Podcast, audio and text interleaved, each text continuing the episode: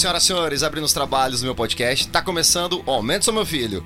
Eu sou o Gui Rodrigues e seja muito bem-vindo a mais um episódio. Esse podcast é um oferecimento da AJA Musical, Livraria Leitura, Galpão 08, CCLI English Talk. E o nosso convidado para esse bate-papo é o jornalista e apresentador João Spode. Mas antes de tudo, segue o Aumento Sou Meu Filho nas redes sociais, arroba podcast ASMF no Twitter, Facebook e Instagram. E também assine o Aumento Sou Meu Filho nas principais plataformas de streaming, como Deezer, Apple Podcasts, Spotify, YouTube e qualquer outra plataforma no seu agregador de streaming. E apoie o podcast ASMF no Padrim, padrim.com podcast ASMF. Formado em jornalismo pela Universidade de Caxias do Sul, no Rio Grande do Sul, João Spode foi âncora do Tem Notícias primeira edição na TV Tem, afiliada à Rede Globo em São José do Rio Preto onde se dirigia diariamente a mais de 2 milhões de telespectadores do Noroeste Paulista. Com 20 anos de carreira, já foi repórter e apresentador da RBS TV, afiliada à Rede Globo no sul do país. Também trabalhou em rádio, onde participou de coberturas especiais como eleições presidenciais e a visita do Papa Bento XVI ao Brasil. Atua como mestre de cerimônias e apresentador, com ampla presença em vídeos para plataformas online e televisão. Em 2017 criou o canal Vem com John no YouTube, onde fala sobre temas como saúde, bem-estar, comportamento e viagens, gerencia a página Viajando com John no Instagram, onde compartilha experiências de viagens pelo país e pelo mundo. Também organiza eventos para públicos direcionados, como a mostra Arc Design, de arquitetura, design e paisagismo. Ufa, quanta coisa, hein, João? Seja muito bem-vindo ao meu podcast. Tudo certo, Gui? Como é que você tá? Um prazer estar aqui para a gente bater esse papo. Uh, é diferente, hein, quando a gente vai ouvindo assim alguém ler o currículo, a apresentação da gente. Falou aí em 20 anos de carreira, rapaz. Parece que eu tô até meio velho demais, é que eu contei esses 20 anos desde o comecinho, quando eu comecei a fazer o primeiro estágio de jornalismo, que eu já considero que já começou ali a carreira, então por isso que deu 20 anos. Mas é bacana ainda, até gosto de ver, a gente vai relembrando, né, tudo o que fez, tudo que está fazendo e tudo que ainda pode fazer aí pela frente. Né? É um prazer estar aqui hoje com você. Eu que tenho que agradecer. Olha, eu sou um grande admirador do seu trabalho. E eu até a gente falou aqui antes de começar a dar início ao, episódio, que eu falei assim, gente, mas caramba, o cara tá aqui do meu podcast, como assim? Tá falando comigo? Sempre te vi na televisão. Então, assim, eu sou um fã, admirador do seu trabalho e tô muito feliz que você tá aqui para trazer histórias, contar histórias, né? Ainda mais agora que estamos seguindo todas as recomendações da OMS, né? Estamos longe. Queria poder agora poder te dar um abraço, né? Estar tá junto contigo para bater esse papo. Que legal, que bacana. É isso mesmo. A gente está num período como nunca a gente viveu, né, Gui? É muito diferente de tudo no Brasil. Nunca se viveu nada nem parecido com isso, né? Da gente ter que imaginar sim, comércio sim. fechado, shoppings fechados, né? Uh, tudo, não poder ir num restaurante, não poder ir no cinema, uh, todo mundo de máscara na rua. Então é um período muito diferente que está provocando muita reflexão, né? A gente acaba parando para pensar muito sobre o que está acontecendo, sobre como a gente vinha vivendo a vida da gente antes disso tudo, uh, em como que a gente está vivendo agora e o que, que vai ser daqui para frente, né? Tudo muito incerto, muita incerteza. Apesar da gente manter aí um otimismo, né? mas acho que a palavra é de muita incerteza com relação a tudo. Enfim, tem que planejar, replanejar e reprogramar né, as, as velas aí do barco para continuar tocando à frente, né? Nossa, com certeza, porque inclusive até no comecinho eu até imaginei que seria assim, nossa, vai ficar um mês, 30 dias, a gente vai ficar parado, né? Tive vários shows cancelados e tudo mais. E a gente tá aqui ainda, né, nessa loucura e a gente tem que manter a mente viva, né, cara? Exatamente. Complicado demais, né? Bem o que você falou. A quarentena vem sendo anunciada a cada 15 dias, né? Então a gente fica imaginando, ah, depois vai acabar depois desses 15 dias. E não, não acaba. E, né, uh, a previsão é que continua ainda por um, por um, por um tempo, né? Mas é isso, temos que passar por isso para seguir adiante. O legal é que a gente está, uh, eh, a nossa geração está entrando para a história, né? Igual o pessoal que viveu lá em 1929, quando quebrou a bolsa de valores de Nova York, uh, né? Nas guerras e tal, né? Na, na, Primeira Guerra, na Segunda Guerra Mundial. E a nossa geração está igual, passando pelo mesmo. É uma guerra de um inimigo invisível, né? E que a gente está aí enfrentando, né? Incrível de pensar isso, né? É muito o que a gente vai contar para os netos, né? Já pensou? Não dá nem para acreditar, né? E, e, dizem que as crianças que estão nascendo uh, em meio a essa pandemia são a nossa esperança. Então eu espero que seja a nossa esperança, né? Sem dúvida, que legal, sem é, dúvida. Então... Parabéns já pela filha, hein? Eu vi seu post esses obrigado. dias aí. Uh, preparando o quartinho aí dela. Pois é, virei até pintor, João, você acredita? Eu pintei o quarto todo dela. ah, muito bom, muito bom. E, claro, a gente tá longe, né? Você tá na sua casa, eu tô aqui em casa, a gente tá gravando esse episódio. Tô muito triste de não poder estar tá do seu lado aí, pô, olhar no seu olho aí, trocar uma ideia, bater um papo, te fazer as perguntinhas, dar uma tietagem, né? Porque eu também sou fã, né, de você. Então, mas a gente dá um jeito, a tecnologia tá, tá aí pra gente usufruir dela aqui, pra gente usar essa tecnologia a nosso favor e trazer uh, uh, os seus conhecimentos, porque, acima de tudo, conhecimento para aqui no, no podcast não pode faltar os seus conhecimentos, a sua trajetória, a sua carreira. Então eu estou muito feliz e, e, honrado de ter a sua presença aqui, viu? Que bacana, eu que fico muito feliz também. A gente não pode encontrar agora pessoalmente, mas depois aí depois que lançar aí o, o, o, episódio aí tal, a gente vai se encontrar com certeza. Vamos tomar um café lá no, no Café Falado, lá na CCLI, ou a gente vai se encontrar em algum lugar, com certeza. Ah, perfeito. Quem sabe não sai um episódio presencial dessa vez, né? também, lá, né? também, com certeza. Mandar um grande abraço ao meu, ao meu primo Daniel Rodrigues. Com certeza, ele, ele assim, ele é um 20, assim, acirrado. Ele ouve todos os episódios aqui. E eu sempre falo dele, comento dele. Bom, bora dar início aos trabalhos aqui do episódio? Vamos lá, tô com você. Primeiro bloco, pra gente começar aqui o nosso bate-papo. Aqui é trabalho, meu filho. Nessa primeira parte do episódio, João, eu vou fazer algumas perguntinhas e a gente bate papo a respeito da sua profissão, da sua carreira e tudo mais. Você vai contar tudo pra gente? Perfeito, vamos lá, vou contar. Vamos lá, faz a pergunta, rapaz. Perguntar não ofende. E eu vou aqui avaliando suas perguntas. Eu vou responder sim, vamos lá. Perguntinhas, essa aqui é bem clichê, viu? Pode ficar tranquilo. Como foi que descobriu a sua paixão pelo jornalismo? Foi assim, na verdade, o seguinte, imagina a minha, a minha realidade era assim, eu morava no Rio Grande do Sul, numa cidade do interior do Rio Grande do Sul, né, uma cidade de 30 mil habitantes, vamos comparar com Tanapi, aqui pertinho de Rio Preto, que tem mais ou menos essa mesma população aí, e uh, na cidade pequena a gente uh, não tinha lá faculdade até tinha sim, tem sim uma faculdade, tinha, só que não tinha o curso que eu imaginava, que eu falei que eu queria fazer para os meus pais. Então tinha numa cidade próxima, que chama Passo Fundo, já é uma cidade maior. Até tem uma música lá tradicional no Rio Grande do Sul que fala sou gaúcho de Passo Fundo e tal. Então é a cidade próxima, uh, onde tem mais cursos, lá seria uma possibilidade de eu estudar.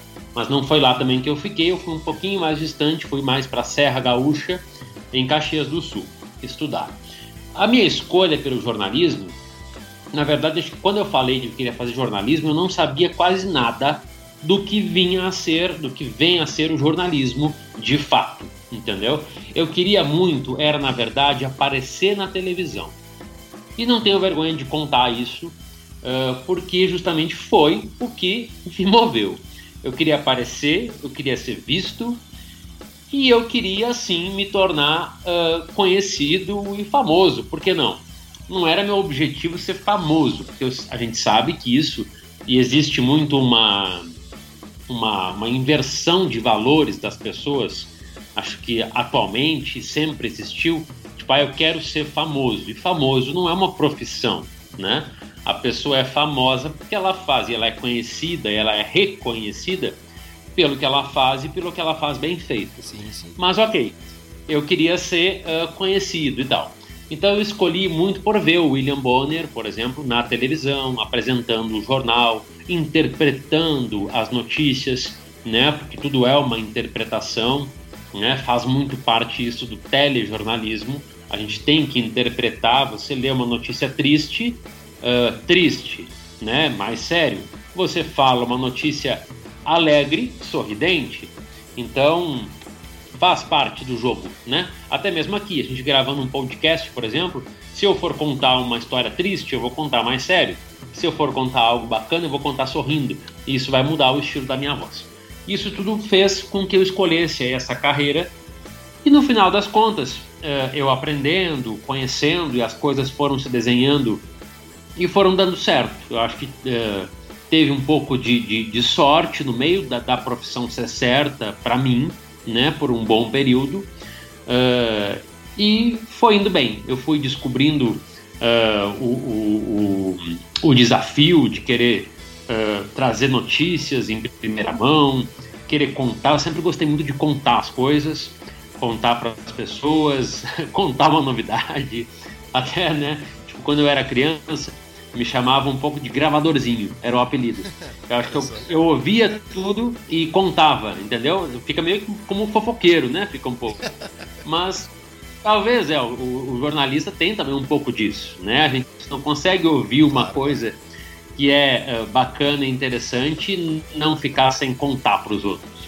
Então, né, no bom sentido, claro.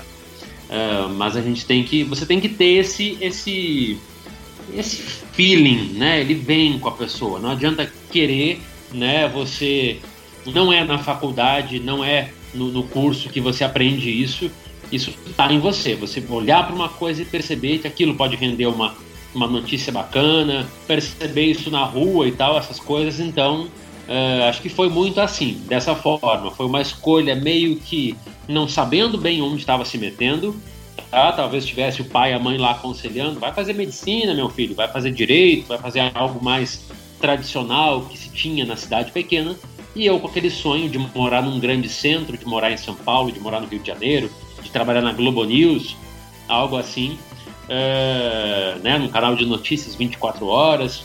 Eu fiz essa escolha e acabei, acredito que chegando num, num ponto interessante e fechando um ciclo né, bacana neste segmento aí. E quem foi o seu maior incentivador nessa época? Assim, você teve o apoio de sua família?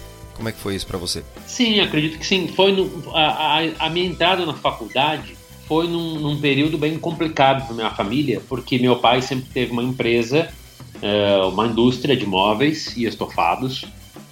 E nessa época, justamente no ano que eu precisei passar do ensino médio para a faculdade, foi quando a empresa do meu pai fechou. Então houve um problema financeiro, uma dificuldade nessa época, né, para poder fazer uma faculdade particular, como eu fiz. Uh, mas a minha mãe muito me ajudou com ela, ela era foi fotógrafa nesse período, ela tinha uma coluna social no jornal.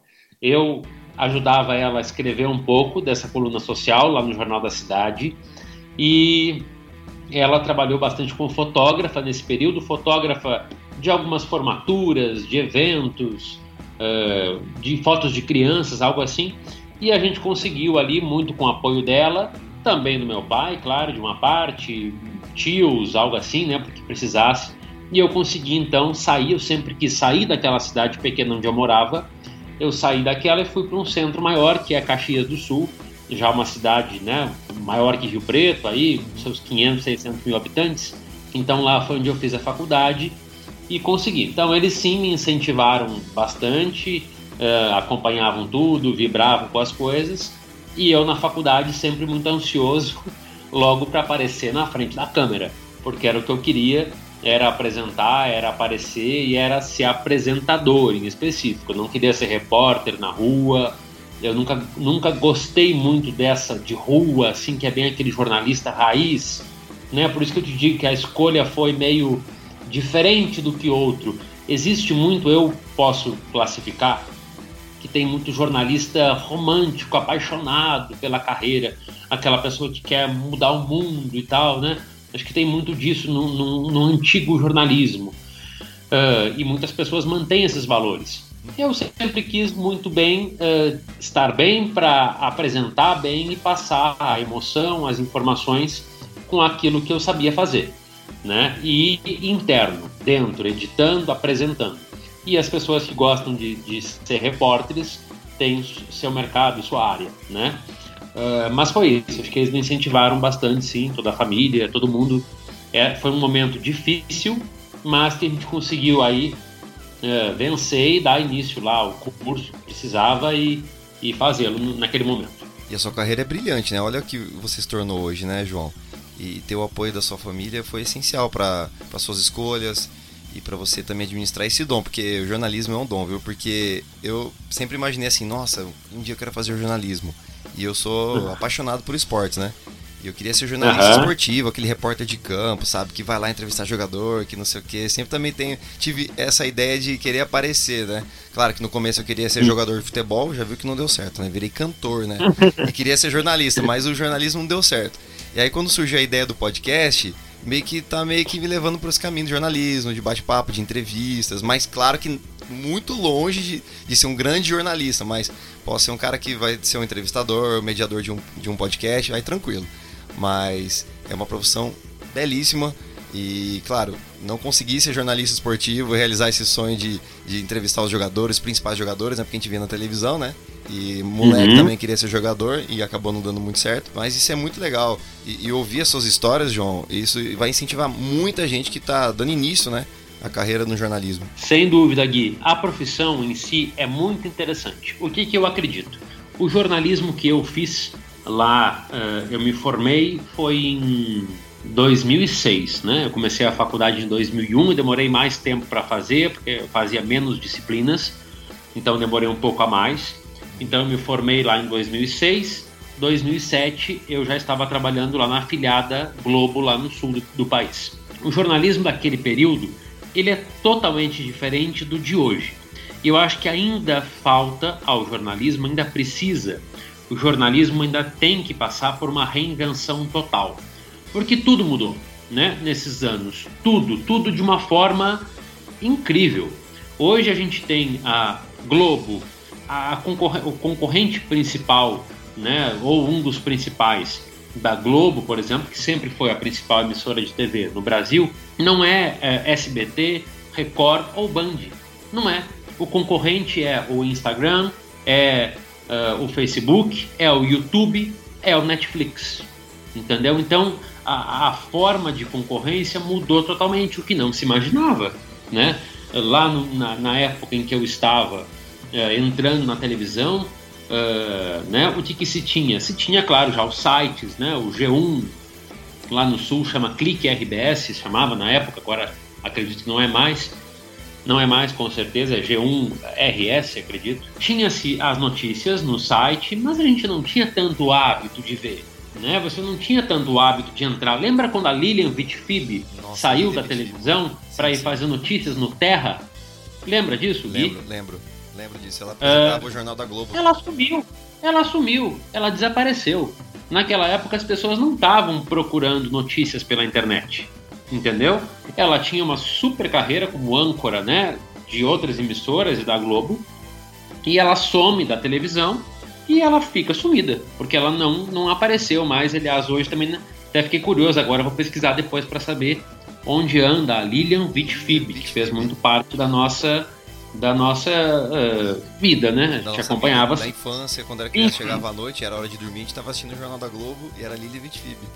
Olha que interessante. Exatamente. Então, então tudo mudou de lá para cá. Hoje eu não preciso mais esperar pelas oito e meia da noite para ver as notícias no Jornal Nacional, né?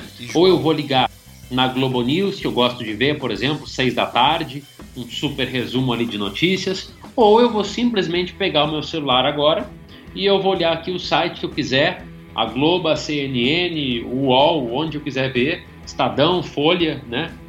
E vou ver na internet. Então, mudou totalmente o fazer jornalístico.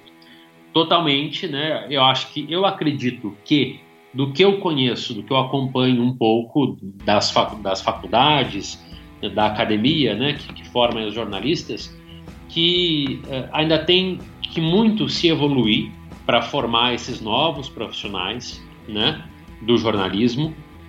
E acho que é, é uma revolução total, né? Em muitas áreas, né? Em várias a gente viu tudo mudar nos últimos anos. A gente viu surgir Uber, a gente viu surgir o de hospedagem, né? Por exemplo, que agora me fugiu aqui o Airbnb, né?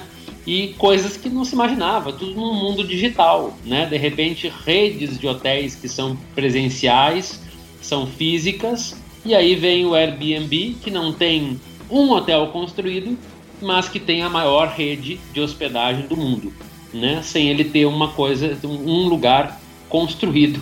As pessoas te colocam lá à disposição. Então, tudo muda de uma forma incrível e no jornalismo também é assim, né? Aí também sempre muito se falou em jornalismo, a gente ouvia, eu por exemplo, sempre que surge um outro veículo, fala-se que o outro vai acabar. Então, quando surgiu a televisão, lá na década de 50, falou-se que o rádio acabaria, né, que era o principal. E não, não acabou o rádio, o rádio se manteve. Uh, a televisão, aí vem a internet, então fala-se que vai a televisão cada vez menos, mas também não, né, ela se mantém, ela coloca on demand, ela coloca para a gente assistir quando quer. Né? Você vê hoje um programa, eu começo a ver ele, se eu não, não comecei a ver do início, pauso ali onde eu estou, na minha TV a cabo aqui, e começo a ver do início. E vou vendo onde eu, quando eu posso. Aí a gente tem tudo no, no Play, né? Tudo no Globo Play, tudo para a gente poder acompanhar aí quando quer, quando pode ver, porque não é mais no horário que passa. É no horário que a pessoa pode ver e que ela deseja ver. E justamente o que a gente está fazendo agora, gravando um podcast, isso é rádio né? Isso é o rádio. Então você vê como essa coisa de apenas ouvir voltou e acredito que voltou com muita força, porque a gente não, não as pessoas não estão mais conseguindo parar na frente da televisão para ver o jornal inteiro. E esse podcast aqui a pessoa pode estar tá ouvindo hoje assim, indo para o trabalho, fazendo uma viagem, uh, né, ou se movimentando, fazendo outras coisas dentro de casa. Na academia, então, lavando uma louça. No meu caso, eu lavo louça e escuto podcast, viu? também, justamente. Então ele ganhou uh, né, força por causa disso. E também aí, de novo, né, o que se falava lá em 1950, que o rádio ia acabar, e ele está de volta agora, repaginado, com outra roupagem, na versão de podcast. Não deixa que... de ser uma, uma conversa de, né, de rádio, né? De rádio. E tem pessoas que ainda falam muito, né, que o podcast ele, ele surgiu agora, mas é uma coisa muito antiga o podcast. Ele é desde, assim, antigo, digamos assim, desde 2004, né? É, a forma on demand, como você citou, né? E, e ainda falam assim, criticam muito a rádio, falam, não, agora a rádio acabou, porque a tecnologia com podcast. Eu acredito que os dois podem andar lado a lado, viu? É, não, não acabou de forma alguma. Eu, por exemplo, para você ter uma ideia, eu fico uh, trabalhando no escritório e tal, e ouço rádio o dia todo. Eu ouço pela internet, eu não ouço, uh, por exemplo, uma rádio, não ouço rádios locais aqui, porque eu, eu não prefiro uma programação. Ela é, tem local, o que eu gosto de ouvir muito é Antena 1, nesse estilo de música. Então eu coloco e ouço pelo iPad ali o dia todo, fica ligado à rádio. Eu não, não gosto de ficar no silêncio total, sem uma música. E também não gosto de ficar escolhendo uma playlist para pôr, porque aí eu fico, parece que, mais preocupado com o que vai vir de música ali. Então eu deixo a rádio, vem a programação dela lá normal que ela tem. Então eu, por exemplo, sou um ouvinte de rádio em muitos lugares que a gente chega, né, recepção, sala de espera de médico e tal, tá uma rádio ligada e a gente está acompanhando. Então não acaba não. O que eu acredito que, que pode sim acabar, né, uh, que está cada vez mais sendo direcionado para o online é o jornal impresso, né? Esse sim enfrenta um, um, um período muito grande. O segmento todo de mídia enfrenta hoje uma crise muito grande. Todo mundo enfrenta, mas desde antes, na parte de televisão, uh, né, é, esse mercado publicitário enfrenta uma dificuldade muito grande, por quê? Justamente pela concorrência que eu te falei que não existia e que existe.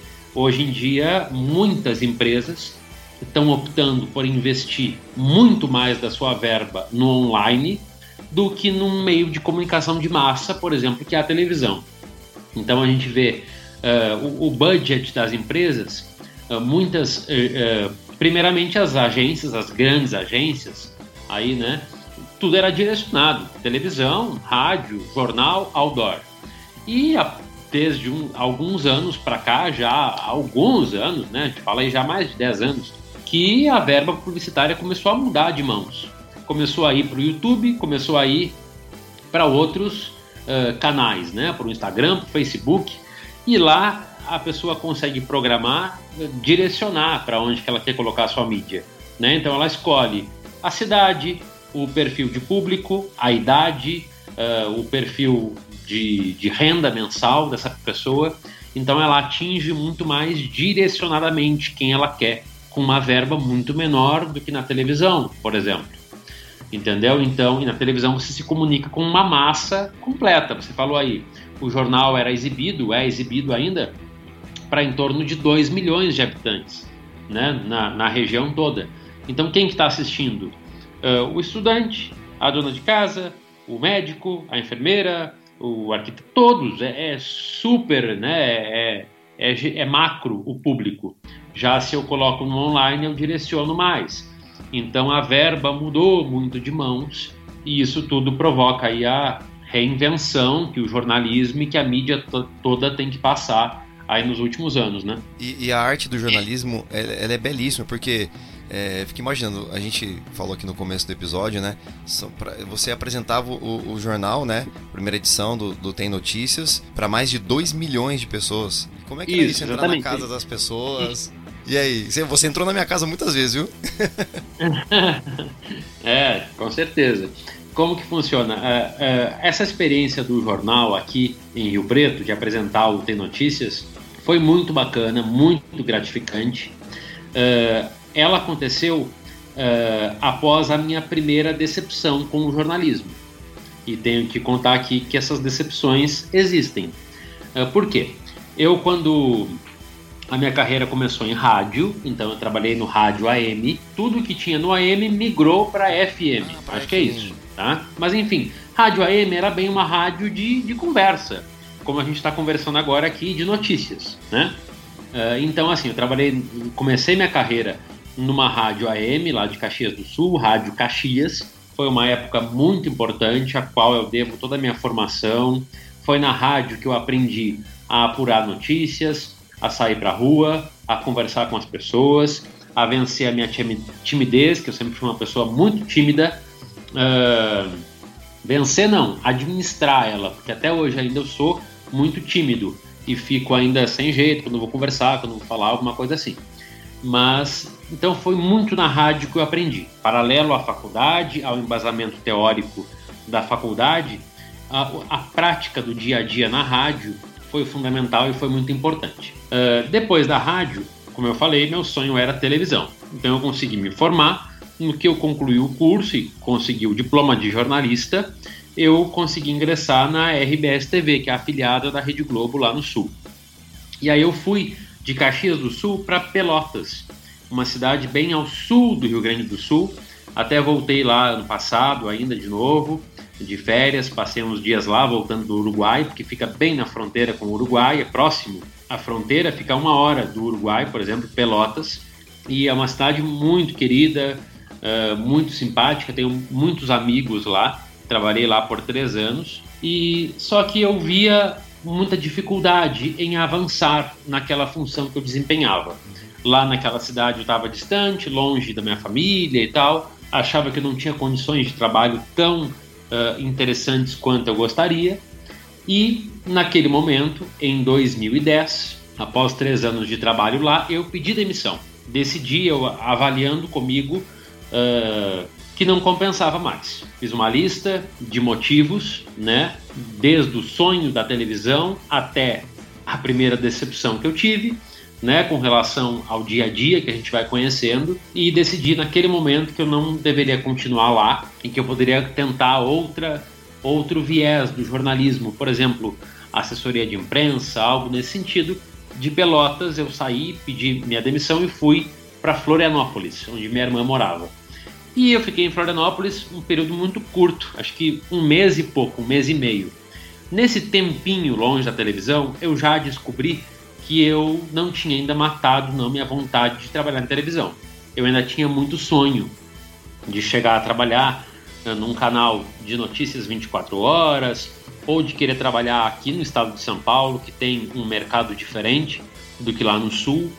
Então comecei a enviar uns currículos, mandei para o Paraná um currículo por exemplo, que já era outro mercado também, que eu imaginava, Curitiba. E de lá, do Paraná, acabou que pelas mãos aí do destino, veio parar nas mãos aqui do, uh, da direção da TV Tem e foi por intermédio disso que eu fui a Sorocaba, fiz um teste, gravei um piloto apresentando o jornal e fui escolhido para apresentar o jornal aqui em Rio Preto.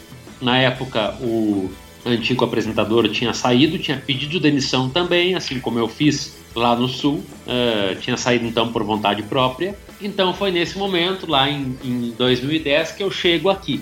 né? Após fazer esse piloto, foi aprovado para ser o apresentador aqui de Rio Preto e nessa função fiquei por sete anos, que foi até então, até onde eu sei, o maior período de um jornalista à frente dessa bancada aqui na cidade, tá? Uh, acredito que está em vias aí de chegar a esse período, mas enfim, o que eu quero dizer é que sete anos uh, num jornal como esse, de notícias diárias, uh, de você ficar 30, 40 minutos, hoje até um período maior, eu acho 50 minutos no ar, é muito corrido para fazer isso todos os dias em televisão. Muito, com uma equipe cada vez mais restrita, menor, né? É muito é muito puxado, é muito é, é, uma, é uma luta diária. Cara, Tanto que a gente tinha um apelido é, o Tem Notícias, chama TN, né? Seria a sigla, e a gente é, chamava carinhosamente de TI, porque era tudo improviso. Então tem que ter muito improviso no, no dia a dia de apresentação desse jornal, né? E de querer buscar notícia ao vivo, né? O tempo todo, cada Sim. vez mais. Hoje a televisão toda tem que ser ao vivo, né? Tem que ser. A pessoa não quer ficar vendo muita matéria gravada, não. Ela quer o que está no ar, o que está acontecendo naquele momento. E isso é um grande desafio, se fazer isso no interior do, do país, como a gente está aqui, né? mesmo estando num estado como São Paulo, que é totalmente diferente do restante do Brasil. Né? Aqui a gente fala de, de um país de primeiro mundo dentro do Brasil, mas é um desafio. Mas foi muito gostoso, muito bacana de, de, de fazer, de viver essa experiência. Foram anos muito uh, gostosos à frente desse jornal de muita adrenalina, de muita. do ao vivo mesmo, de muita correria, de muito estresse também, e mas foi muito bacana, um ciclo uh, que se fechou para mim num período depois de sete anos, mas o balanço dele todo é como muito, muito positivo. Ah, isso é muito bom. E aproveitando o que você estava comentando, como é que funcionava esse processo criativo de cada programa, de cada edição do jornal do Tem? Funciona assim: tudo parte na, na, na, televisão e nos outros veículos também de uma das ideias, né? É feito sempre uma reunião de pauta, se chama reunião de pauta. Então, naquele momento de encontro ali dos editores, dos produtores, dos repórteres, da, da chefia, né, que comanda o setor do jornalismo, cada pessoa expõe suas ideias. Olha, eu percebi que no meu bairro a padaria tal está eh, distribuindo máscara junto com o pão. O outro fala, olha, no meu, no, em tal lugar eu vi que tá cheio de buracos, a rua tá cada vez isso falando em pautas bem locais, né?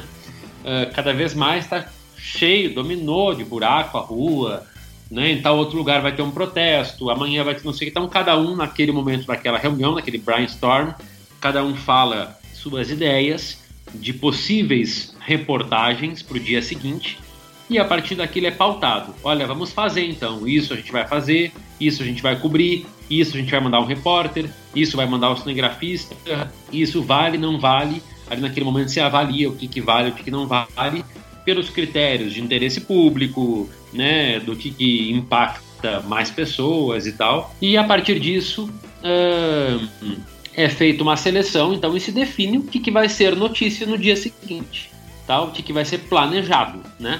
Isso são as pautas que são planejadas, são previstas. Porque todo dia tem que chegar na televisão e tem que ter alguma coisa para fazer. Não pode apenas ficar esperando pelo incêndio, pelo acidente de trânsito, pelo que são os factuais que a gente chama. Então tem que ter as pautas previstas e fora isso vai ter as notícias do dia, né? O avião que cai, o ministro que fala besteira, uh, o, né, uma notícia de última hora, um acidente, geralmente notícias mais assim, mais uh, tristes, né, chatas, né, coisas assim que, que comovem as pessoas, são as pautas mais factuais do dia, né, a notícia do dia. E sempre, claro, é isso que vai abrir um jornal, né? Sempre a capa, a primeira, o primeiro bloco, a primeira página é o que é a notícia do dia, é o que é mais recente, mais quente do momento né? Isso sempre é o que abre. Então é assim dessa forma que é feito, que é programado um jornal. E aí no dia a gente começa, começava a edição sempre logo cedo, né?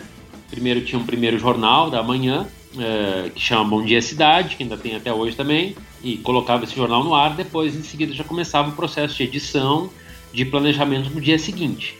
Então, aquele momento em que você me via, por exemplo, na televisão ao meio-dia, aquilo é só a cereja do bolo.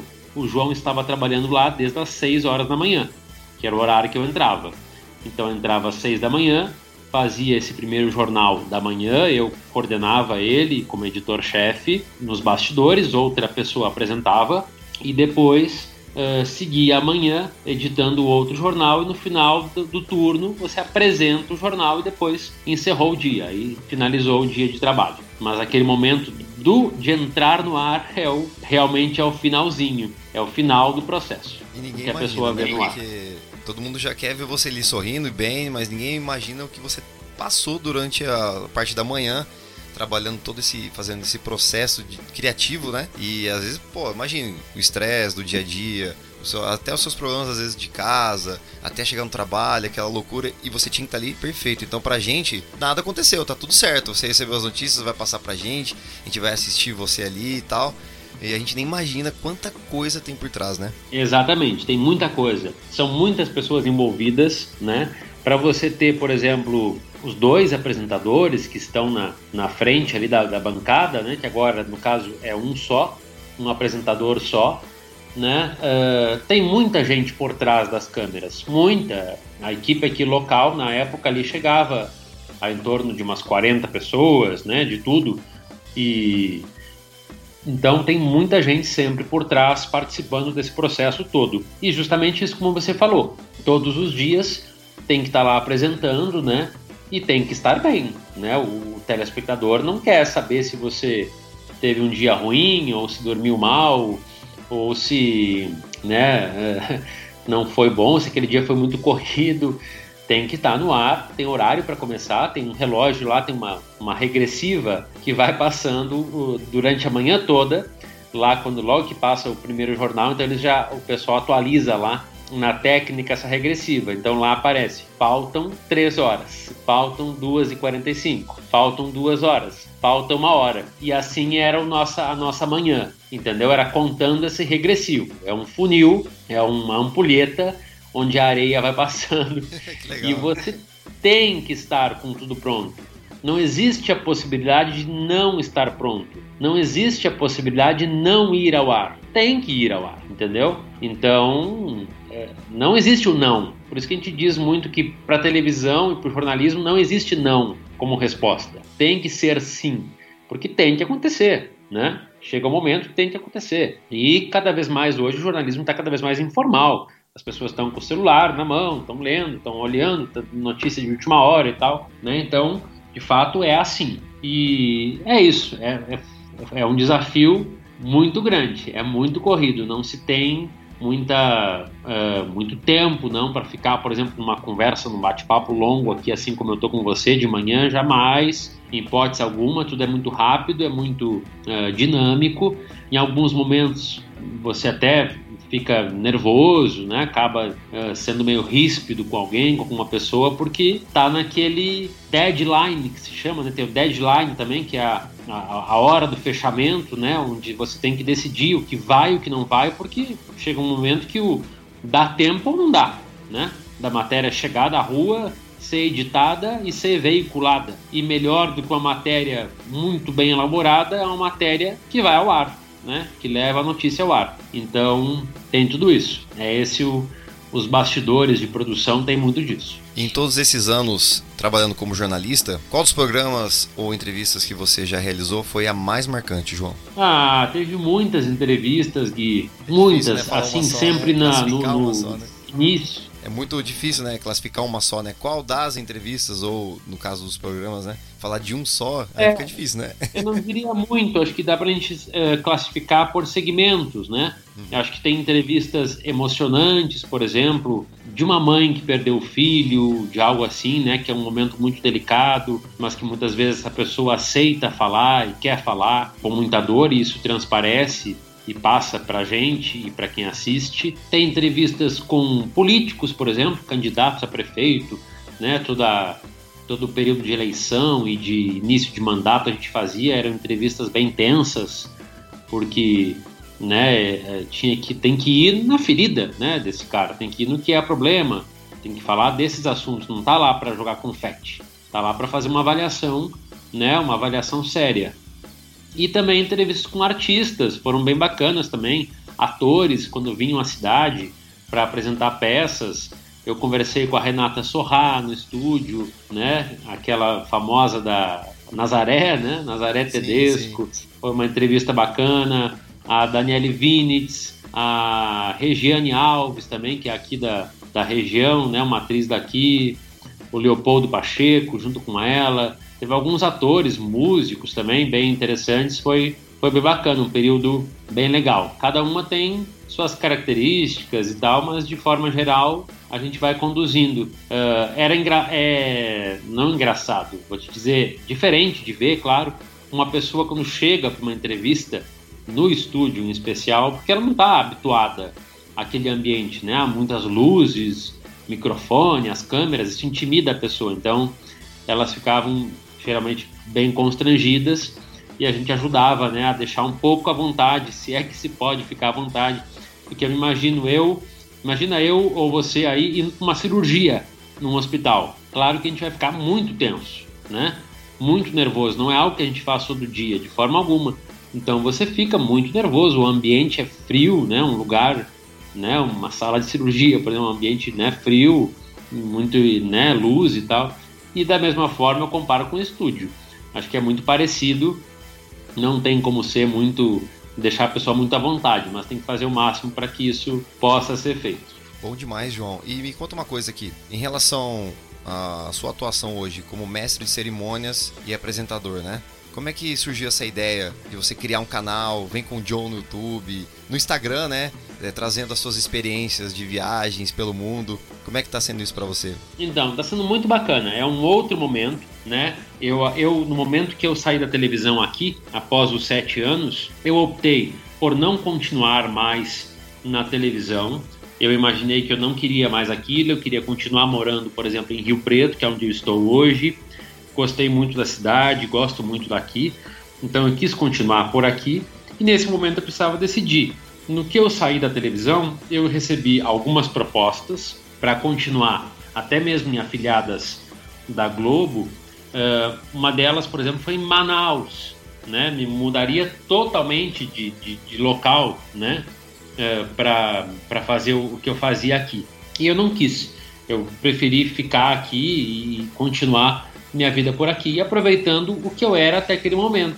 Uma pessoa conhecida de sete anos aparecendo na casa das pessoas e que eu pudesse manter essa relação de outra forma.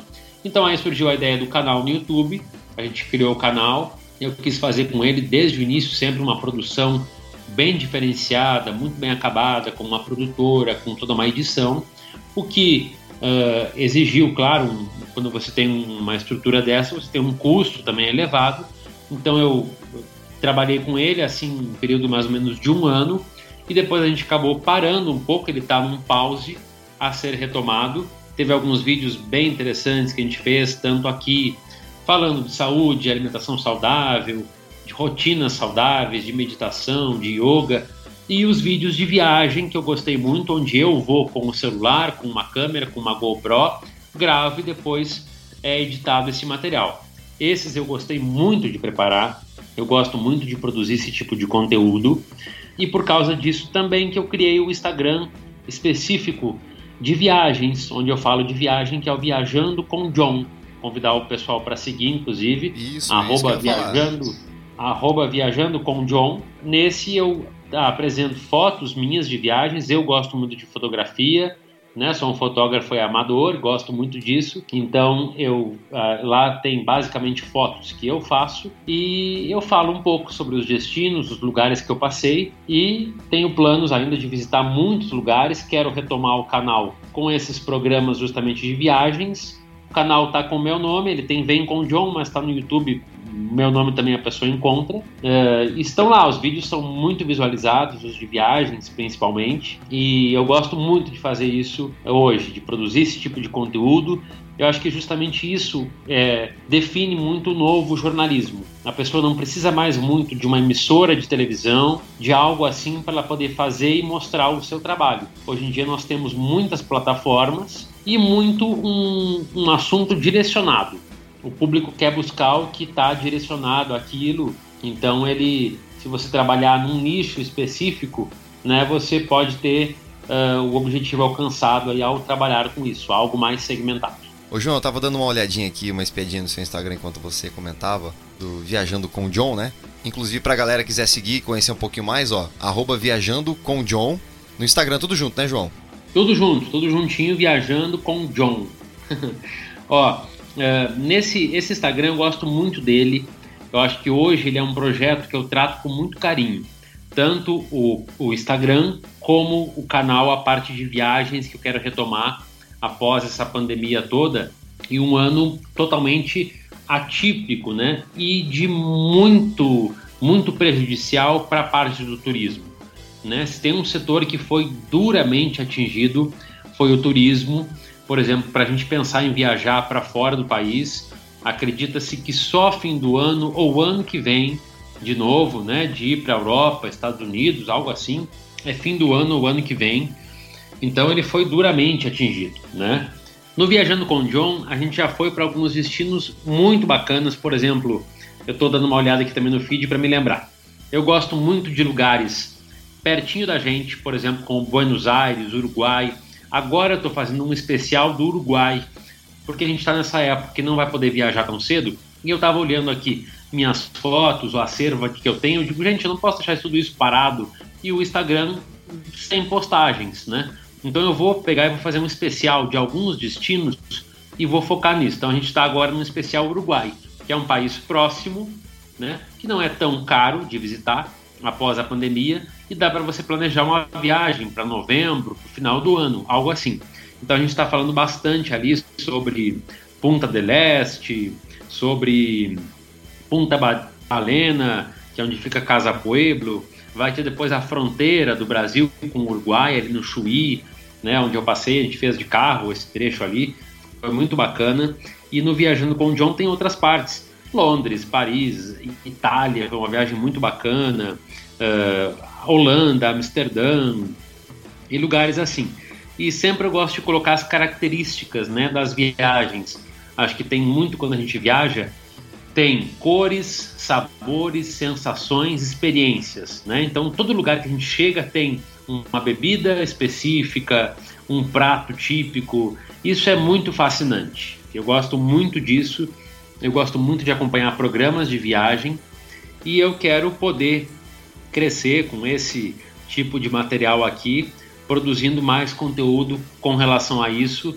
É um, um sonho e um objetivo meu de poder ter cada vez mais. Claro que você sabe que tudo tem muita dificuldade, né? Com relação a patrocínio, a você viabilizar os projetos que a gente tem.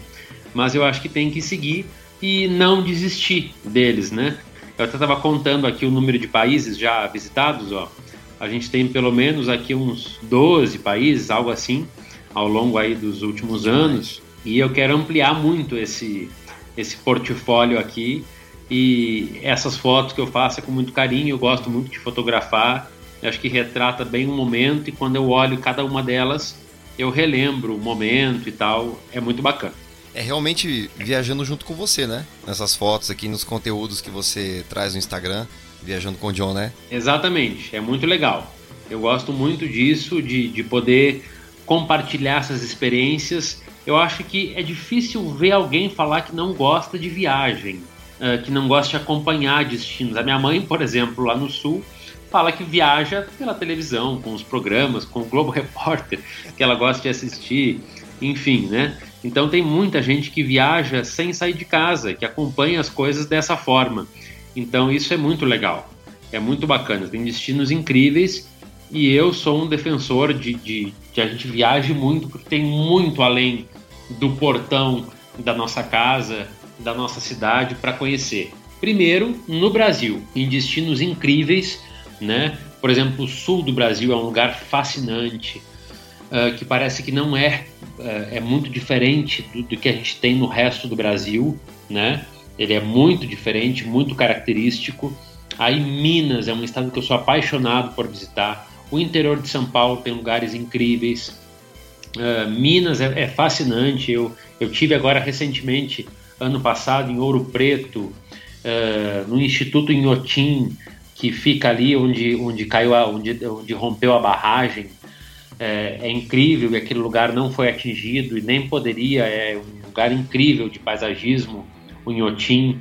Belo Horizonte é incrível, né, com toda a arquitetura modernista, né, toda o berço ali de, de Niemeyer, então é muito legal. Tanto viajar pelo Brasil como fora do Brasil, aí você fica louco de querer ir para tantos lugares. Eu acho que é um, é um investimento muito legal, muito bacana.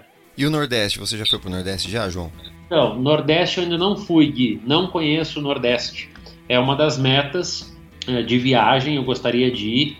Esse ano eu gostaria já de ter ido, mas não, não foi possível aí por causa da, da pandemia toda. Mas eu, eu programo. É que sempre quando eu penso em praia ou algo assim, eu acabo indo para Florianópolis, para praias do sul.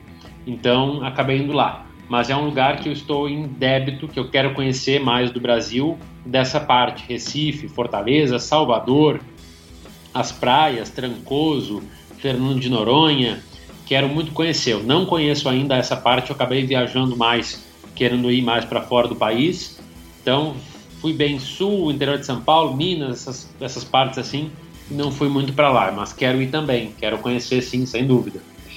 Aliás, é, um, é uma das, das campanhas né, de agências de viagem que quando retomar após a pandemia, que a gente volte valorizando justamente o turismo nacional, porque o país vai estar em dificuldade, né, numa crise profunda, né, que, que vem por aí e já está, né, isso tende a se acentuar. Então, justamente acho que o que é muito legal é que a gente possa valorizar esse turismo nacional, né? Você já, já teve no Nordeste, já conhece, né? Eu, eu morei, eu passei minha adolescência inteira na cidade de Salvador, na Bahia. Que legal. Muita propriedade, não, de verdade, muita propriedade aqui, viajando com o guia agora pra Bahia. não, brincadeira. Mas Salvador é uma cidade belíssima e você vai amar, vai amar a arquitetura, o design da cidade, você vai se, de, se deliciar.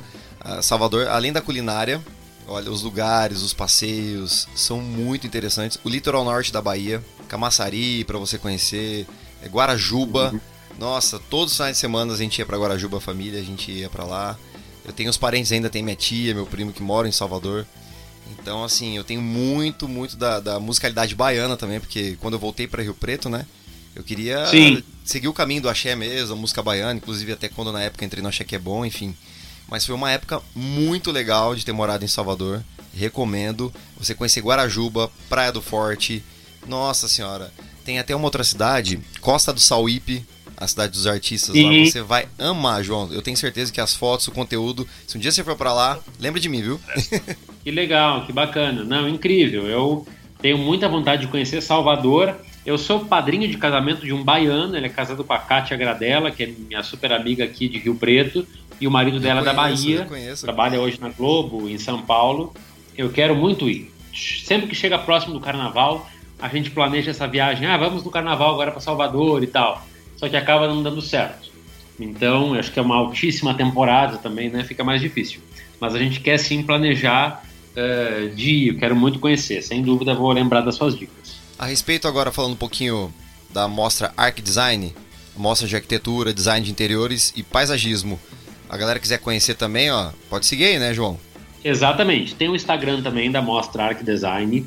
Esse evento é outro projeto que mora no meu coração. A minha irmã lá no sul é arquiteta, tá? E eu sempre gostei muito dessa área de arquitetura. A minha família trabalhava com a fábrica de móveis, de estofados, então já tinha um pouco disso do mobiliário, né? De fabricar mobiliário. Uh, eu sempre gostei muito disso, de design de interiores, dessa parte de decoração e de arquitetura. E eu pensei também, na minha parceria com o Rio Preto Shopping, que é um grande parceiro, uma forma de agregar um evento na cidade uh, que pudesse trazer isso, né, de uma mostra de arquitetura com uma experiência diferenciada. Né? E aí a gente criou no ano passado, em 2019, foi a primeira edição da mostra.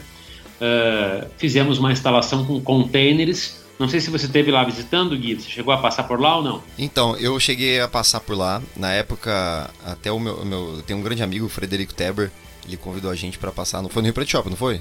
Sim, exatamente. E aí, é coisa de louco. Teve até música lá, teve show, não foi? Exatamente, teve muitos shows. Foi uma experiência muito bacana porque a gente, a gente fica A nosso período é justamente nesses meses aqui de outono e inverno. Então a mostra ela se realiza de maio a julho, tá? E foi incrível, foi muito bem aceito. A gente teve a participação de 27 arquitetos, designers e paisagistas no ano passado. Depois já que ela aconteceu, né, com essa experiência toda aí, com uma casa container e com muitas experiências, noites de vinho, shows e tal, apresentações, a gente lançou a edição 2020 em outubro, foi rapidamente comercializada toda ela uh, e o próximo elenco vai chegar a 40 arquitetos. O projeto está todo formatado, ela, a mostra era para estar acontecendo já nesse período agora de maio, só que em função da pandemia, do coronavírus, tudo mudou nas nossas vidas, né? principalmente para eventos. Então ela está pausada, aguardando o momento ideal para acontecer, né? E a gente está amadurecendo essa ideia quando vai ser o momento mais exato. Então o pessoal que gosta pode já seguir sim o Instagram, arroba mostra tudo junto. Uh, em seguida a gente vai ter o lançamento do site e uma nova edição com 40 arquitetos e muitas novidades também chegando logo por aí. É um dos projetos que também estão aqui no meu coração e que eu gosto muito de fazer, de me envolver com esse assunto. E pode ter certeza que essa edição de 2020, é, passando toda essa loucura que estamos vivendo, né? Mas eu tenho certeza que ela vai acontecer e eu estarei lá, viu? Te prestigiando. Sem dúvida, a gente vai estar lá de novo com muitas novidades. Uh, né, se for preciso algumas adequações no formato aí dele original, né, mas vamos realizar sim e sem dúvida, é, é um evento que movimenta todo o setor de construção civil, de mobiliário, de decoração. É uma área muito bacana de se trabalhar. A gente tem em Rio Preto profissionais incríveis. Uh, o DNA da mostra é revelar jovens talentos, novos profissionais e também profissionais já segmentados participam do evento, porque esse pessoal, todos nós temos que estar sempre se reinventando e mostrando o nosso trabalho. Então é muito gratificante fazer, organizar um evento que dá muito trabalho, que exige um ano todo de preparação para ele acontecer. Você vê, a gente lançou em outubro a edição que vai acontecer, que já estaria acontecendo agora em maio, né? E que agora está aí aguardando nova data. Mas logo a gente vai ter sim, e, e se Deus quiser, vamos repetir esse evento em Rio Preto por muitos anos, porque a cidade tem muito potencial nessa área, tem arquitetos incríveis e eles têm muito que mostrar seu trabalho para o público, sem dúvida. Bom demais, João. João, chegamos no final da primeira parte do episódio.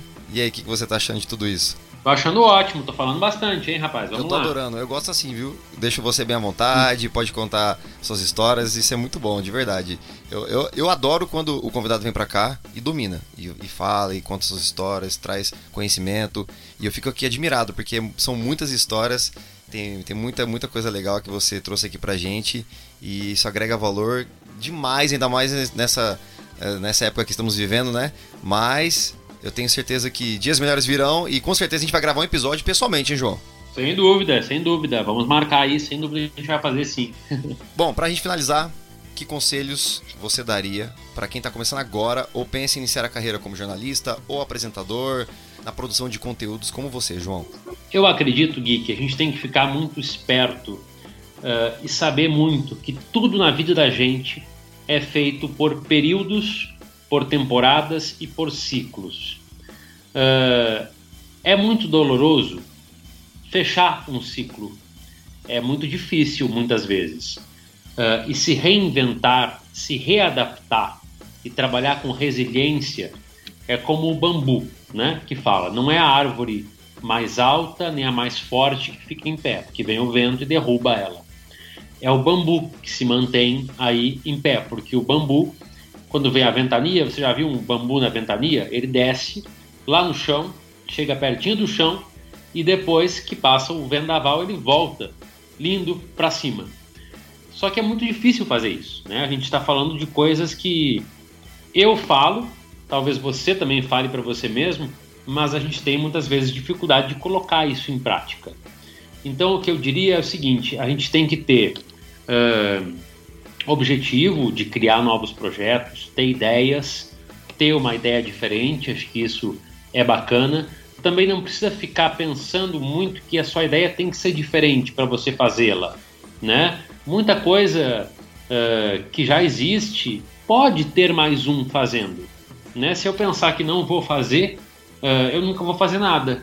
Né? Agora, se eu pensar que posso fazer e que pode acontecer, isso pode ser bacana. Então, acho que a, a mensagem é que tem que estar sempre atento às mudanças, às novidades, às reinvenções da vida e estar pronto para iniciar um, um, período e saber que ele poderá ter um final, né? Poderá ter um fim. Então, o João, apresentador e jornalista clássico tradicional, já encerrou. Foi um ciclo que se fechou e que tem que seguir adiante, né? Que você tem que estar pronto para de repente se reinventar e iniciar de novo. E vão surgir novas dificuldades, uh, né? Vai ser desafiador, mas você pode indo, avançando, construindo e construindo sua carreira pelos seus próprios passos. Eu acho que o que eu posso dizer para futuros jornalistas é que não fiquem justamente uh, reféns apenas de veículos de comunicação, de grandes veículos. A gente tem muita possibilidade de você criar conteúdo no seu canal, com o seu nome, fazendo do seu nome a sua marca pessoal, e isso é muito bacana. Esse seria o recado aí de forma geral. Sensacional, João.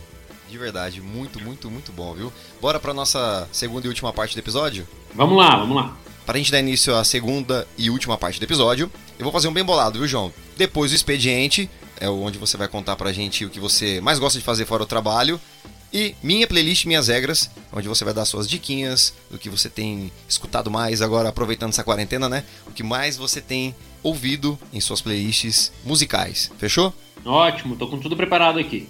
Conta pra gente o que você mais gosta de fazer quando não está trabalhando e o que você faz para se divertir. Gui, é o seguinte, eu gosto muito de fazer uh, atividades em casa. O meu signo é de câncer, então canceriano ele gosta de ficar na sua concha, dentro da sua concha em casa, e eu gosto muito de ficar em casa. Então receber amigos, fazer um jantar, cozinhar, entendeu? Ou para amigos, ou para uma pessoa especial, algo assim, eu gosto muito disso.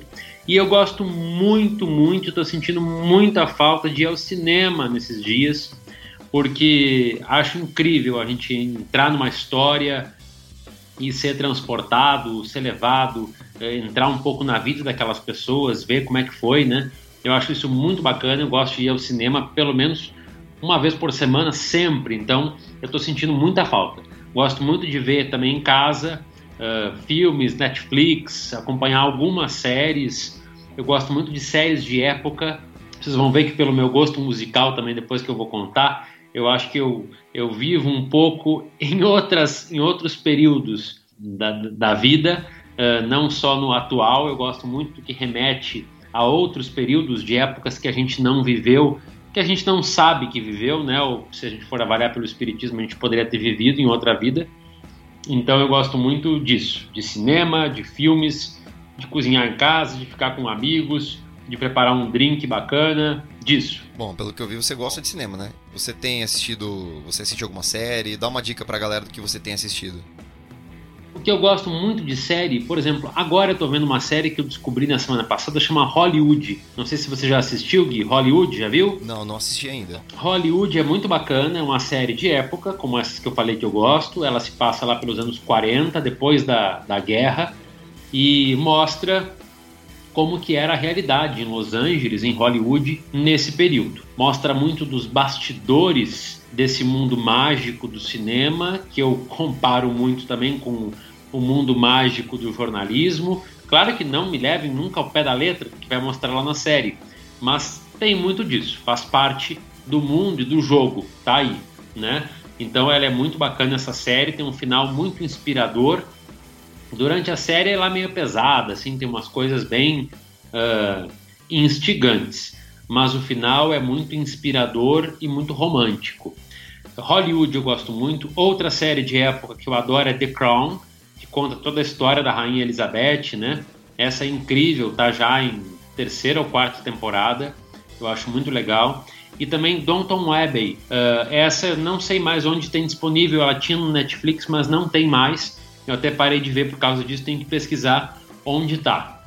São todas séries séries de época, tá? Que eu gosto muito de, de ver, de acompanhar. Essas são muito bacanas, gosto muito delas. Inclusive, eu vou colocar na descrição desse episódio os links com os trailers das séries que o João indicou para você e ouvinte do podcast ASMF. Pode colocar, por favor, que são, são séries muito interessantes. Essa Hollywood, uh, The Crown, Downton Abbey, e elas são muito bacanas. Eu gosto muito desse tipo de, de série, assim, de época. Ô João, quais são as pequenas coisas que te deixam realmente feliz? Olha, eu tenho descoberto muito nos últimos períodos da minha vida, e depois que eu saí da televisão, eu sempre fui uma pessoa muito nervosa, agitada, uh, que já estava tendo alguns problemas de saúde, uh, como dormir mal, como ficar sempre muito nervoso.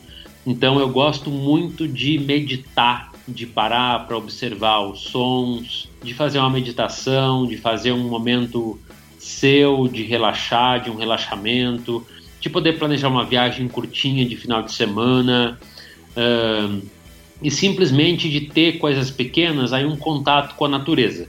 Se você vai para um parque, para uma praça, se você fica um pouco observando ali, tá ali o passarinho, a formiga, o bichinho, eles estão em harmonia, cada um no seu canto, cada um no seu mundo e ninguém parece que incomoda ninguém e tá tudo ok, tá tudo certo. Eu acho que a gente tem que tirar muito isso para nossa vida, essa lição aí uh, que a natureza nos ensina, né? E quando ela pede socorro esses dias eu vi aí as cataratas do Iguaçu estavam secas. Apareceu uma imagem assim, a catarata seca. Então isso é a natureza de fato pedindo socorro e a gente já viu, por exemplo, agora que a gente está dando um tempo para a natureza, né, que as praias estão vazias e tal. A gente viu aparecer tartaruga na Baía de Guanabara, a gente viu uh, as tartarugas se reproduzirem como nunca lá na Praia do Forte, né? Eu vi reportagens disso, isso é muito bacana a gente avaliar e pensar nisso. Incrível, João, muito bom. Agora, falando um pouquinho da parte musical, Vamos para minha playlist Minhas Regras, João? Vamos lá, tá pronto aqui. Você se recorda qual foi o primeiro disco que você ouviu na sua vida, João? hum, não. O Gui, eu acho que na. Sei lá, essa é difícil, hein? Ó, eu acho que quando eu era criança, era muito forte novelas, né? Era o auge das novelas, década de 80, 90. Então eu me lembro muito de ter lá em casa os LPs aí das novelas. Eu me lembro lá de Cazuza, de coisas assim que minhas irmãs, um pouco mais velhas que eu, ouviam. Uh, no Sul sempre teve também muita presença da música gaúchesca, né? Música gaúcha tradicional lá, que sempre se ouve de domingo, enquanto prepara o churrasco e tal. Acho que são essas lembranças uh, de música assim da, da minha infância, de ser discos de novelas lá, 4x4, essas novelas aí tinha por lá. Eu não me lembro que tipo de música era, mas eu me lembro de eu manuseando e vendo esses discos, assim, o disco grandão, e tinha lá em casa um aparelho de ouvir lá, eles ou a fita, né? A fita cassete. E qual estilo de música que você mais gosta de ouvir? Ó, hoje eu coloquei aqui um mix. Eu gosto muito uh, de vários estilos de música, assim, por exemplo, depois você pesquisa aí e dá um sobe sonzinho se for o caso. Uh, Bebel Gilberto é uma cantora brasileira que eu gosto demais, né? Ela mora em Nova York durante anos, inclusive agora na pandemia, me parece que lançou aí um novo álbum, com algumas novas músicas. Eu adoro a Bebel Gilberto, em especial uma música que chama Angaju. Eu acho muito legal. Gosto também muito de samba, Maria Rita, eu gosto demais dela, e Diogo Nogueira, muito. Entre os novos talentos agora, eu vou colocar o Melim, que eu acho que é uma banda muito simpática, é, que tem letras que falam muito sobre os valores da vida da gente. Eu acho muito legal também essa banda, gosto muito de acompanhar. É uma playlist bem leve, suave. É, o samba ali combina bem com um domingo, para você ouvir de manhã, ao meio-dia. Bebel, tô ouvindo o dia inteiro, Xadê, também eu acho incrível, e Melim. Aí também tem algumas internacionais, junto aqui o Jamiroquai, eu colocaria aqui no internacional, Xadê, que eu já falei, Jack Johnson, eu acho que tem uma música muito bacana também que te acalma e te deixa zen. Eu gosto de uns clássicos aqui, ó, como Edith Piaf, La Vie en Rose, acho que é uma música incrível. Esse é meu tema de, de Paris, quando fui a Paris pela primeira vez. Eu caminhava assim pelas ruas da cidade ouvindo essa música. E se você ouvir essa música agora e fechar os olhos, você vai imaginar Paris, ou vai se lembrar de quando você esteve lá, ou vai imaginar o sonho que você tem de ir a Paris alguma vez vai relembrar as vezes em que já esteve por lá, sem dúvida. Acho que ela tem a alma de, de Paris muito essa música. Labin Rose, tanto na voz da Edith como na voz de outras cantoras. E outra música que me chegou, que assim, esses dias agora aqui da, da quarentena, ela Fitzgerald e Louis Armstrong, tão incríveis num dueto dos dois, cantando, tá muito bacana também, tá incrível. São esses esse, esse gosto musical que eu tenho assim, um tanto diferente para muitas pessoas, mas indico para que ouçam. Eu acho muito legal. Bom demais, João. João, chegamos ao fim de mais um episódio do Aumento Meu Filho. Fiquei muito feliz de te receber aqui para esse bate-papo. A gente contou um pouquinho da sua vida, da sua carreira. Você contou, trouxe todas as suas histórias, seus conhecimentos. Fiquei muito feliz de te receber aqui no meu podcast. Muito bom, foi ótimo, Gui. Muito obrigado pelo convite. Passou rapidinho o nosso bate-papo, mas a gente conversou bastante. Mas foi, foi muito bom poder compartilhar aqui revisitar um pouco aí da minha trajetória, poder contar, compartilhar a experiência. Eu acho que isso é a, a palavra da vez, aí compartilhar, né, e parcerias e tal. Eu acho que é o, um, um novo momento que a gente vai viver a partir de agora, de um novo normal,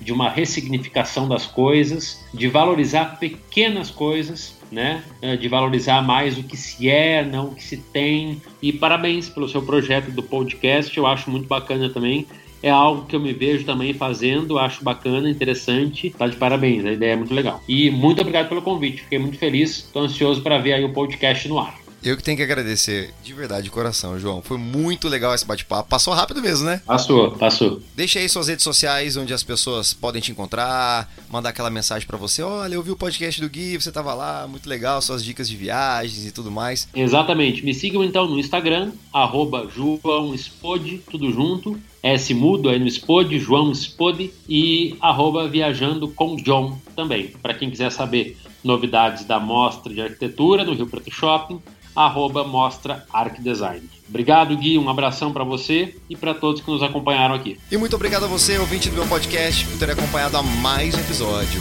Um grande abraço, fiquem com Deus e até a semana que vem para mais um. Aumenta o som, meu filho. Valeu, João. Valeu, Gui. Obrigado, até mais.